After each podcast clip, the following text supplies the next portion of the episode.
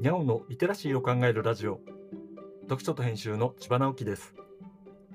このチャンネルでは読書と IT 時代の読み書きそろばんを中心に様々な話をしています。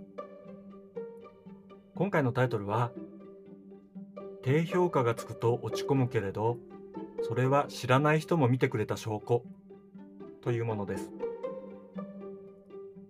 木曜日は日頃考えていることを話しています。YouTube って高評価と低評価をつけることができますよね。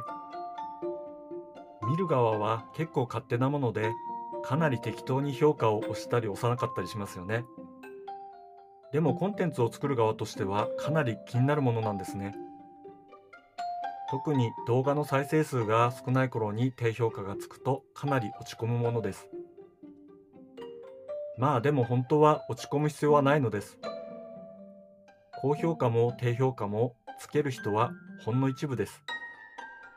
もちろん良くも悪くもすごく質の高い動画の場合は違うでしょうけれどね。弱小なうちはつくだけありがたいと考えましょう。むしろ低評価がつくってことは知らない人が見てくれたってことなんです。最初の頃は言ってみれば桜みたいな人がいるじゃないですか。友達とか身内とか。そういう人たちが高評価をつけてくれますよね。つけてってお願いをすることもあるでしょだいたい始まりはそんなものです。そういう人たちが低評価をつけるのはあまり考えられないじゃないですか。ということは低評価をつけたのは身内以外の可能性が高いですよね。どういういきさつであなたの動画を見ることになったかはわからないけれど自分が意識している範囲の外の人にリーチしていると考えてよいでしょう。一つ低評価がつくということは10人とか100人とかの知らない人があなたの動画を見たってことなのです。これは結構すごいことですよね。だから低評価を心配するのは再生数が何千とか何万とかになってからでいいのです。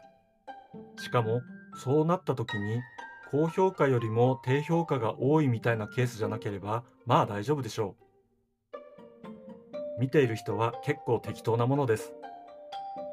高評価も低評価も深く考えて押しているわけではありません。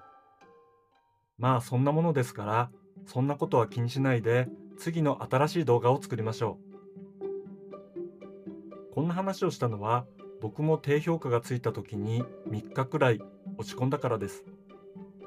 3日落ち込んで今回話したような結論に達しました。今は全然気にならなくなって次はどんな動画を作ろうかなと考えています。低評価よりも動画を全然作れていないことの方が問題だと気づきました。次はもう少し面白い動画を作りたいと思っています。今日はここまで。読書と編集では IT を特別なものではなく常識的なリテラシーとして広める活動をしています。IT リテラシーの基礎を学べるオンライン講座をやっています。詳しい内容については概要欄のリンクからまたは読書と編集と検索して猫がトップページに出てくるホームページをご覧ください。この配信の書き起こしをノートで連載しています。概要欄にリンクがありますのでフォローいただけると嬉しいです。今日もワクワクする日でありますように。千葉直樹でした。ではまた。